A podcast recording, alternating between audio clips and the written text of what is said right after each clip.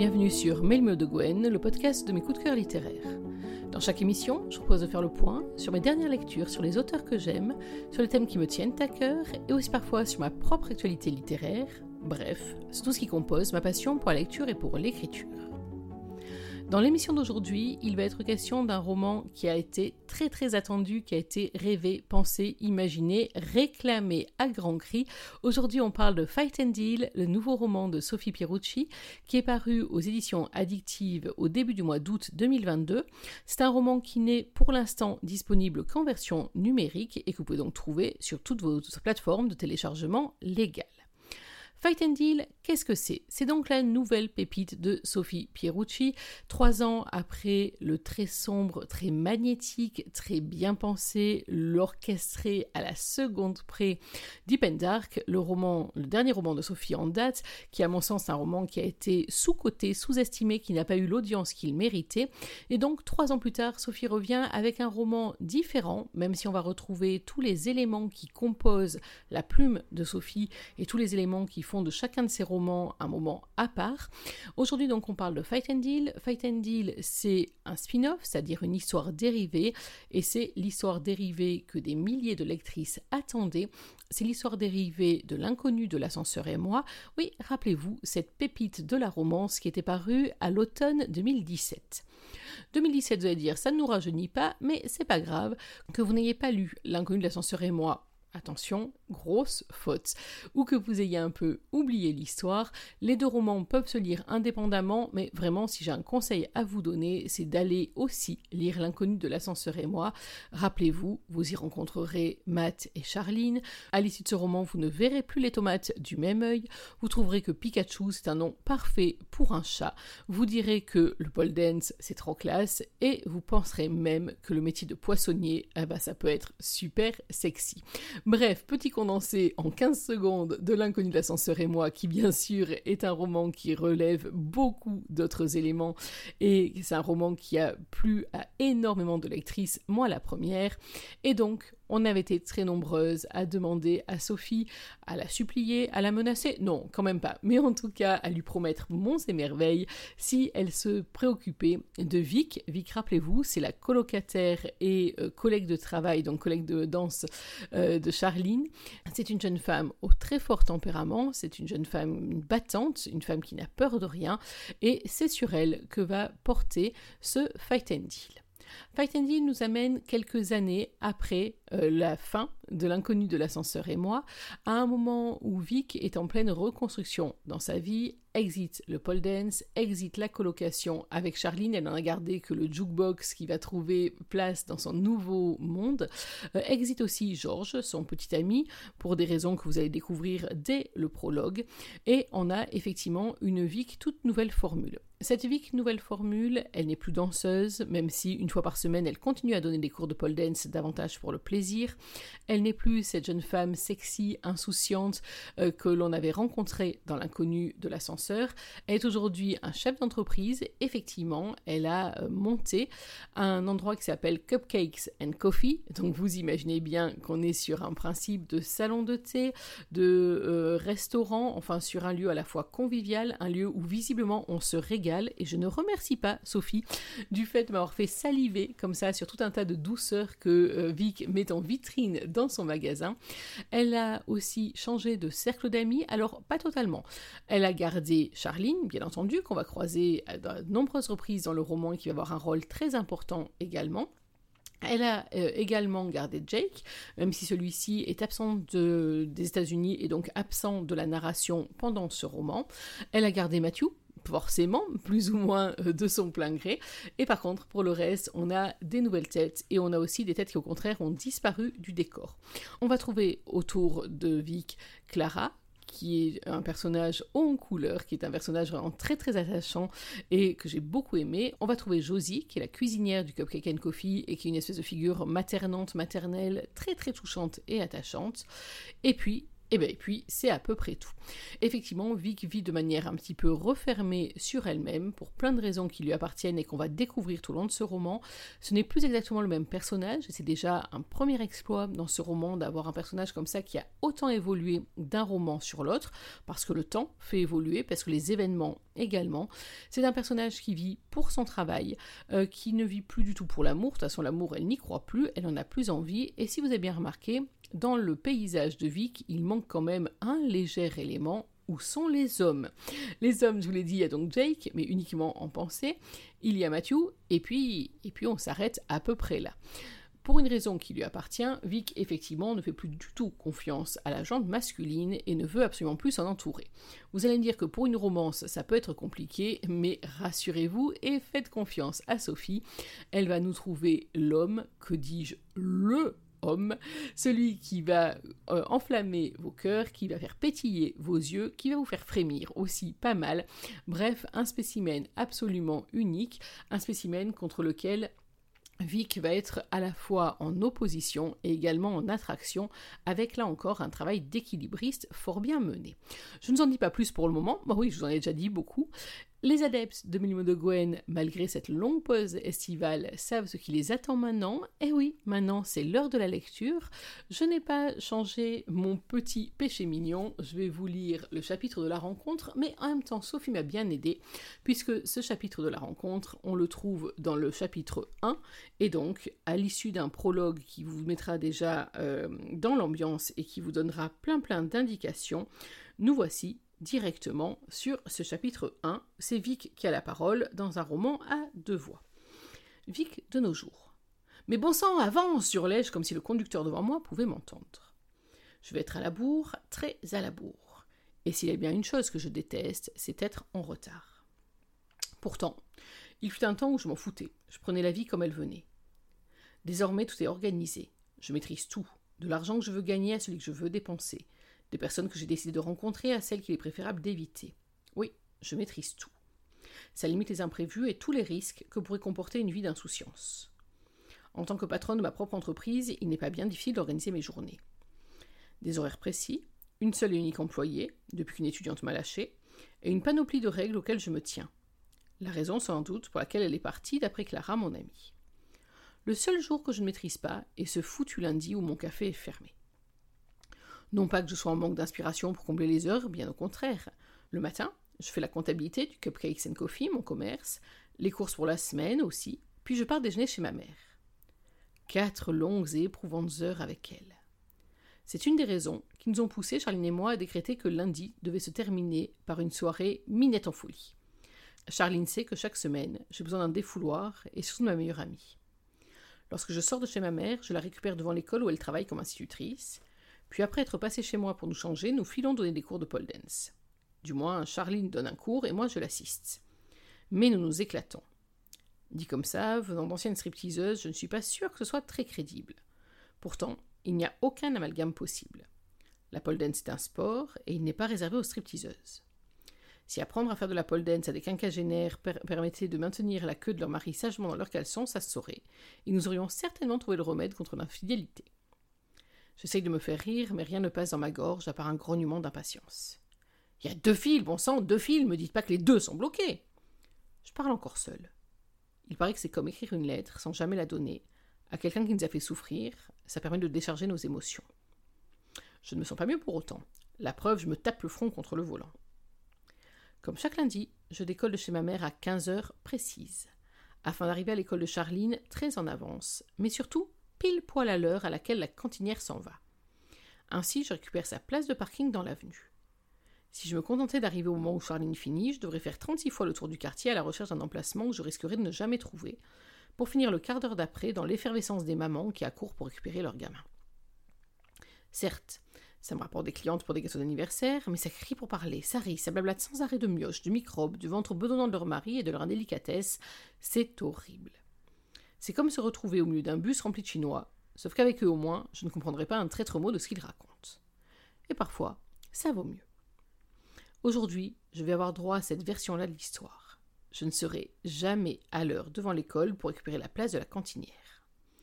Certainement à cause d'un mec musclé, prétentieux, blindé aux as, bien mieux manucuré et coiffé que moi, qui s'est pris pour Jeff Gordon dans les rues de Seattle, et qui n'a pas su prendre le virage au coin de la rue. J'en veux pour preuve les sirènes d'une ambulance qui font office de musique d'ambiance depuis déjà plus de dix minutes. Je tends le cou pour apprécier l'ampleur de l'embouteillage. Fais chier. Je distingue à peine les gyrophares et je suis encore très loin de cette foutue école. Je détends mes doigts sur le volant, inspire, expire. Ne regarde pas l'heure, Vic. Ne regarde pas l'heure. Impossible. Ma montre indique 15h22. Dans quelques minutes, la fameuse place sera libre. Je réfléchis vite et prie tous les dieux de toutes les religions de me trouver une solution. C'est le GPS qui me la donne de sa voix ultra sexy, après que j'ai rentré l'adresse de Saint Victoria School. Je suis l'itinéraire le plus rapide qu'il m'indique, et vingt minutes plus tard, j'arrive enfin à destination. Malheureusement, c'est vingt minutes de trop. J'aborde la longue avenue qui longe la cour de récréation de l'école. Les monospaces ont déjà monopolisé le paysage et les mères sont agglutinés devant le portail de l'école comme un chewing-gum sur la semelle d'une chaussure comme je l'avais prédit. C'est foutu. C'est ce que je me dis jusqu'à ce que je distingue une place libre. Mon cœur s'agite dans ma poitrine. J'ai une chance inouïe. C'est comme faire péter le bouchon d'une bouteille de champagne et se rendre compte qu'il est boussonné et imbuvable. Car à peine ai-je tourné le volant pour me jeter sur la place de parking que je m'aperçois qu'elle n'est pas libre. Une moto est déjà là. Je m'immobilise juste à temps pour ne pas la renverser, mais pas assez vite pour ne pas la heurter. Au bruit qui se fait entendre et à la réaction de son propriétaire juste à côté, je comprends que ma vieille Mustang de 1967 n'a pas fait dans la délicatesse avec la bécane. Oh merde Je me fige, les doigts bien accrochés au volant, les yeux suspendus au moindre fait et geste du motard. Il se précipite à l'arrière de son deux roues et se penche dessus. Dans mon siège, je tends le cou pour apprécier sa réaction. Au ralenti, un point s'élève dans les airs puis s'abat sur mon capot. Un instant, je crois qu'il est passé au travers, mais c'est à peine s'il le touche. Il est en lévitation au-dessus. Il s'est arrêté à temps. C'est un grand brun, à la carrure si large qu'il pourrait faire par soleil. S'il comptait m'impressionner, il se fourre le doigt dans l'œil. C'est immédiat, mon sang ne fait qu'un tour. Je coupe le moteur, me détache et sors de ma voiture d'un pas décidé. Non mais ça va pas la tête, tu te prends pour qui? Mon hurlement ne l'atteint pas. Je l'entends murmurer, les deux mains maintenant à plat sur mon capot. Ce n'est qu'une moto. Ce n'est qu'une moto. Il n'y a pas mort d'homme est tellement plus important qu'une putain de moto. Inspirez. Expirez. Je l'observe, complètement abasourdi, se redresser, prendre une grande bouffée d'air et se retourner sans un regard dans ma direction pour se poster devant sa moto face à la cour de l'école. Maintenant que la voie est libre, je me penche sur le devant de ma voiture et défaillis en découvrant les dégâts. Mon pare-choc est enfoncé, et je crois que la calandre en alu a aussi été accrochée juste sur l'insigne Mustang. Je le frotte activement avec le revers de ma veste et me résigne en constatant que la tache noire ne s'estompe pas. C'est instantané. La colère s'empare de ma raison et aussi de mes cordes vocales. Hé, toi, là, tu sais combien ça vaut une voiture comme celle-là? Et c'est sans compter sa valeur sentimentale, puisque c'était la voiture de mon père. Mon cœur se serre, ma trachée me brûle. Je me concentre sur le comportement de l'homme devant moi pour chasser ma peine. Il m'ignore, ne bouge pas d'un poil pour me laisser admirer son postérieur. Je fulmine. T'es sourd? Tu veux que je recommence avec mon pied? Ou que j'appelle la police? Après tout, tu fais quoi dans cette école maternelle? Qui sait, c'est peut-être un gros pervers ou un kidnappeur d'enfants ou il se retourne. Je me suis arrêté pour répondre à un coup de fil. Mais je t'en prie, appelle les flics. On pourra leur, leur demander qui est en tort dans l'histoire. Parce que si je me souviens bien, tu es rentré dans ma moto, pas l'inverse. Luttant pour ne pas ouvrir et fermer la bouche à la recherche d'une mouche, je réplique aussi sec. Tu n'avais rien à faire ici. Il y a des emplacements pour les deux roues de l'autre côté de la rue, et comment voulais-tu qu'on te voie derrière ce monospace? Je ravale mon putain à la fin de ma phrase. N'en faisons pas trop non plus. Je ne suis pas stupide, je sais que je suis en partie responsable, mais lui n'avait pas à être ici. Il a provoqué l'accident. Ma conscience se marre. Je croise les bras sur ma poitrine et arque un sourcil pour appuyer ma position. Et il faut croire que mes talents de comédienne, très réputés, promis, sont restés dans mon lit ce matin, parce que le brun pousse un grand soupir avant d'enfourner sa tête dans son casque. Si, à un moment donné, un moment fugace, j'ai pu le mettre en rogne, il affiche de nouveau un air indifférent. Pourtant, du coin de l'œil, je peux apercevoir les dégâts sur sa moto. Elle a un feu cassé. Aucune idée de ce que ça peut coûter, mais à sa place, je demanderai réparation ou du moins je serai un tantinet agacé. Il monte sur sa bécane et penche la tête dans ma direction. T'as de la chance, c'est mon jour de bonté. En plus de ne pas te demander de compte, je vais te laisser l'emplacement. Par contre, pour ça, il faut que tu mettes du tien et que tu me laisses sortir. Il chasse l'air de sa main pour m'indiquer de reculer. Ne serait-ce que parce que sa demande transpire la suffisance, je campe sur mes positions. Je redresse la poitrine et le menton et pince les lèvres. S'ensuit un combat acharné d'iris, gris contre gris. À ce jeu-là, je suis sûr de gagner. Il me suffit de placer tout ce que je pense des hommes dans mes yeux, le résultat est pire qu'une éruption solaire. Je les déteste. Hormis Jake, parce que c'est mon ami, et Matthew, parce qu'il est moche. Je les déteste tous. Parce qu'ils s'autoproclament plus forts que les femmes, parce qu'ils adorent démontrer leur virilité, parce qu'ils ne supportent pas d'avoir tort, parce qu'ils sont possessifs et manipulateurs, et parce qu'ils aiment que les femmes mettent leur bonheur dans leur poche. Et le gars en face de moi ne déroge pas à la règle. Il pue la testostérone et transpire les protéines. Le style a bouffé 30 œufs tous les matins. Je rêve de peser le contenu de la boîte crânienne d'un mec pareil. Juste pour faire un rapport poids du cerveau, poids des muscles. Résultat évident, un P dans une tempête de vent. Je gagne mon combat trop facilement. Le contact visuel est rompu. Décevant. Comme depuis le début de cet échange, sans un soupir, sans montrer le moindre agacement, il détourne la tête. Il allume sa moto qui vrombit et ôte la béquille tout en se positionnant confortablement. S'il pense que je vais quitter l'emplacement aussi facilement, il se fourre le doigt dans l'œil. L'arrière de ma voiture ne dépasse pas sur la route, je ne gêne personne. Sauf lui, mais on s'en tape. Je me rinstalle dans mon fauteuil derrière le volant et préviens Charline. Je suis garé côté cours de récréation. Prends ton temps. Mais comme ma meilleure amie n'en fait toujours qu'à sa tête, elle débarque deux minutes plus tard, toute guillerette, sur mon pressé de me raconter tout son week-end. Je vous laisse deviner. Il possède certains attributs longs et durs, d'après ce qu'elle dit. Bizarrement, même si je prends mon pied avec Coco Lapin, je ne crois pas avoir ce sourire-là des heures après l'avoir utilisé. Et ce, même si je le charge à fond. À peine arrivée devant ma voiture, elle perd sa mine joyeuse, et après un ballottement de tête entre la moto et mon pare-choc, je comprends qu'elle a fait le rapprochement. Je sors la tête par la voiture. Monte, Charline, je suis en chemin.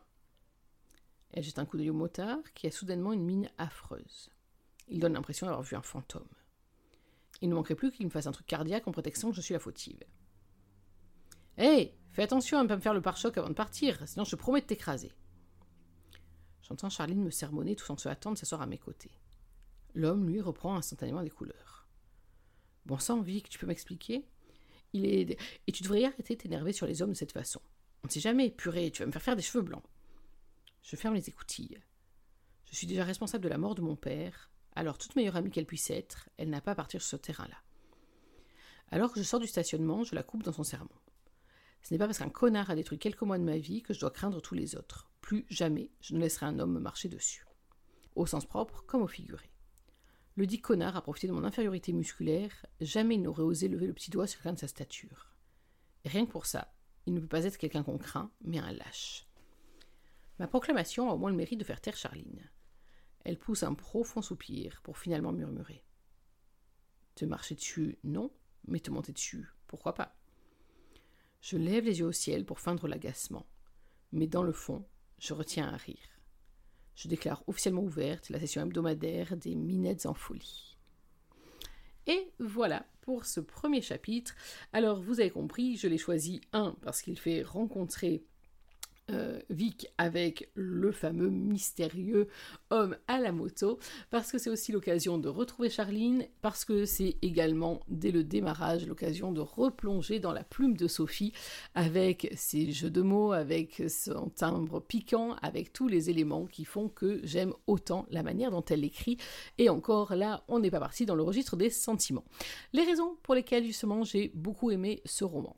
D'abord, bah, parce que c'est un roman de Sophie. Alors je vais vous faire une confidence j'ai eu la chance de le lire avant qu'il n'arrive sur vos liseuses, puisque j'ai eu la chance de faire la bêta lecture de ce roman, et je dois vous dire que lorsque j'ai vu le roman arrivé, lorsque j'ai lu les premières lignes, lorsque j'ai vu ne serait-ce que le titre et l'héroïne, j'ai poussé des grands cris de joie et je suppose que ça a aussi été votre cas pour ceux et celles qui attendaient la suite de l'inconnu, que ça a été euh, sans doute une surprise pour ceux qui n'avaient pas fait le lien ou pour ceux qui ne connaissaient pas encore le, la version originale, mais en tout cas, retrouver la plume de Sophie, retrouver ce spin-off que j'avais tellement attendu, rien que pour ça, c'était un long moment.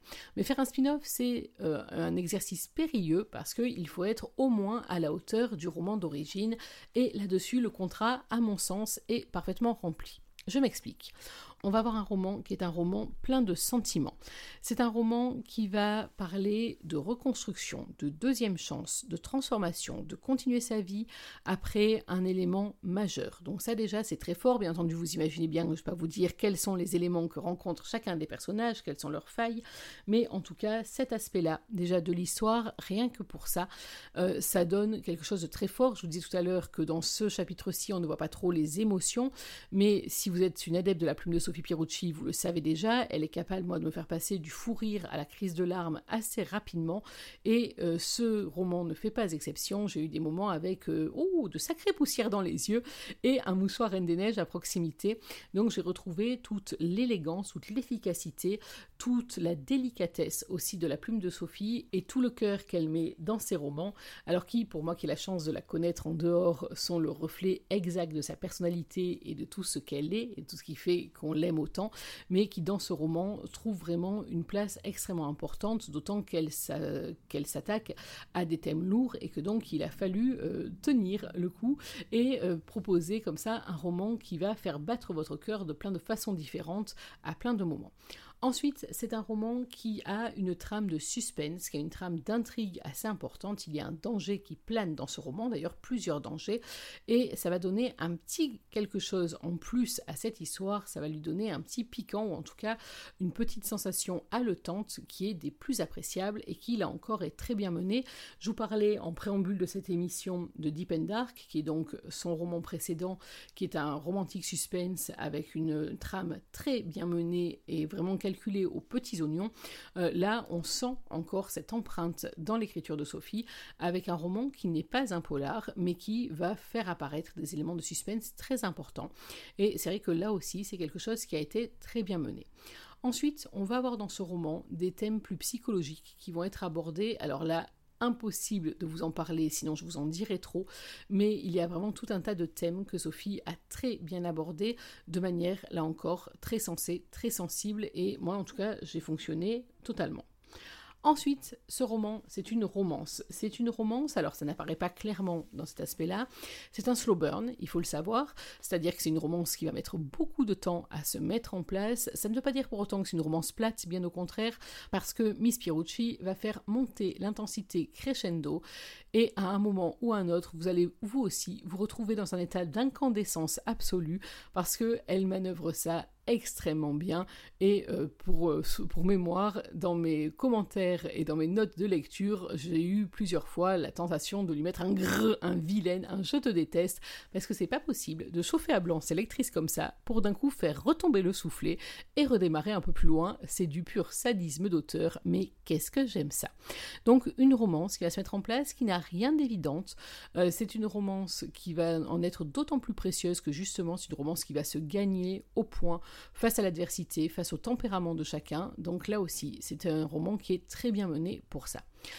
Ensuite, c'est un roman qui a des personnages extrêmement attachants. Alors je sais que quand on commence ce roman, on a l'impression de connaître Vic, d'une part si on a lu L'inconnu de l'ascenseur, je me répète, d'autre part parce qu'on a lu le prologue, et parfois on peut malgré tout être un peu déstabilisé par ses réactions. Sauf que il faut vraiment lire ce roman jusqu'à la fin pour comprendre les raisons qui font de Vic ce qu'elle est. Et ça, je trouve que c'est vraiment très important et que c'est un gros boulot qui a été fait sur ce roman c'est le fait de faire évoluer un personnage. Plusieurs années, je vous l'ai dit, sont passées depuis la fin euh, de l'inconnu de l'ascenseur. Vic a vécu des choses lourdes euh, qui font qu'elle a évolué de manière assez radicale, mais arriver comme ça à faire évoluer un tempérament, c'est assez énorme.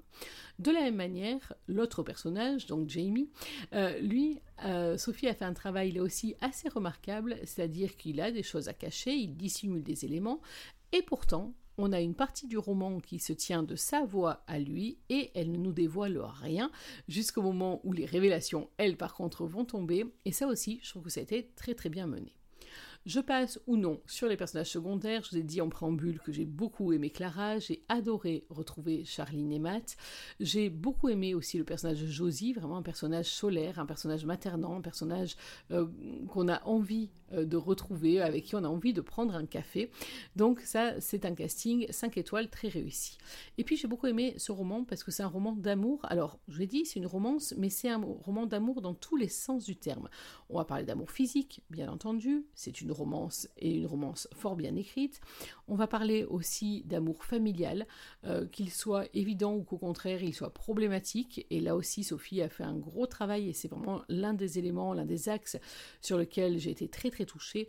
On va aussi parler des familles de cœur qui parfois remplacent les familles de sang. Bref, c'est un roman d'amour, c'est un roman sur l'amour, c'est un roman qui moi m'a mise en amour totalement. Donc c'est un roman que je vous recommande bien entendu à 200%. Ah oui, j'allais oublier, petite cerise sur le gâteau, je vous en ai un peu parlé à l'issue de ce chapitre. Retrouvez l'écriture de Sophie qu'est-ce que ça fait du bien. C'est vraiment une plume que j'aime énormément. Euh, et c'est pas seulement parce que j'aime beaucoup la personne et qu'elle pourrait m'écrire ma liste de courses que je tomberai amoureuse pareil, mais c'est une plume que je trouve très agréable à suivre, elle est pétillante, elle engendre des sourires par moments, il y a des images, des corrélations, etc. qui chez moi fonctionnent totalement. Donc ça fait beaucoup de bien, Miss Pierucci, de retrouver ta plume et j'espère que tu ne nous feras pas attendre aussi longtemps avant de nous pondre une nouvelle pépite. Voilà, vous l'aurez compris, chez Mélimo de Gwen, on valide à 200% ce Fight and Deal. On a énormément aimé retrouver la plume de Sophie, son imagination, sa façon d'aborder des thèmes lourds, des thèmes forts, de faire décoller le cœur pour faire ensuite cracher les émotions à puissance 2000. On a beaucoup aimé avoir enfin le spin-off de cet inconnu de l'ascenseur. Bref, c'est un carton plein. Bravo, m'a fait. C'est vraiment un roman absolument réussi. Et j'espère que vous l'avez déjà dans vos liseuses. Et si ce n'est pas le cas, eh bien écoutez, foncez. Il nous reste un peu de temps. Et petite parenthèse pour ceux et celles qui pensent que parfois l'été est un peu pauvre en sortie. Si vous n'avez pas lu Fight and Deal, effectivement, vous pouvez penser que l'été est un peu pauvre. Mais allez-y et promis, vous changerez d'avis. Voilà, il est temps pour moi de mettre fin à cette émission. J'espère que vous avez pris autant de plaisir à la suivre que j'en ai pris à la composer pour vous. C'était donc la fin de ma longue pause estivale. J'espère qu'on va pouvoir se retrouver sur un rythme un peu plus régulier parce que j'ai plein de lectures dont j'aimerais vraiment vous parler. J'ai découvert de nouveaux auteurs, j'en ai retrouvé d'autres pendant l'été. C'est vraiment un été qui a été quand même riche en lecture et puis beaucoup en écriture, mais ça on en parlera dans un autre temps, j'espère. On va croiser les doigts. En attendant, n'oubliez pas que même en 2022, une journée sans lecture, c'est une journée à laquelle il manque quelque chose. Alors dans l'attente de notre prochaine émission, je vous souhaite de prendre soin de vous, d'être heureux, et surtout n'oubliez pas, lisez. Bye bye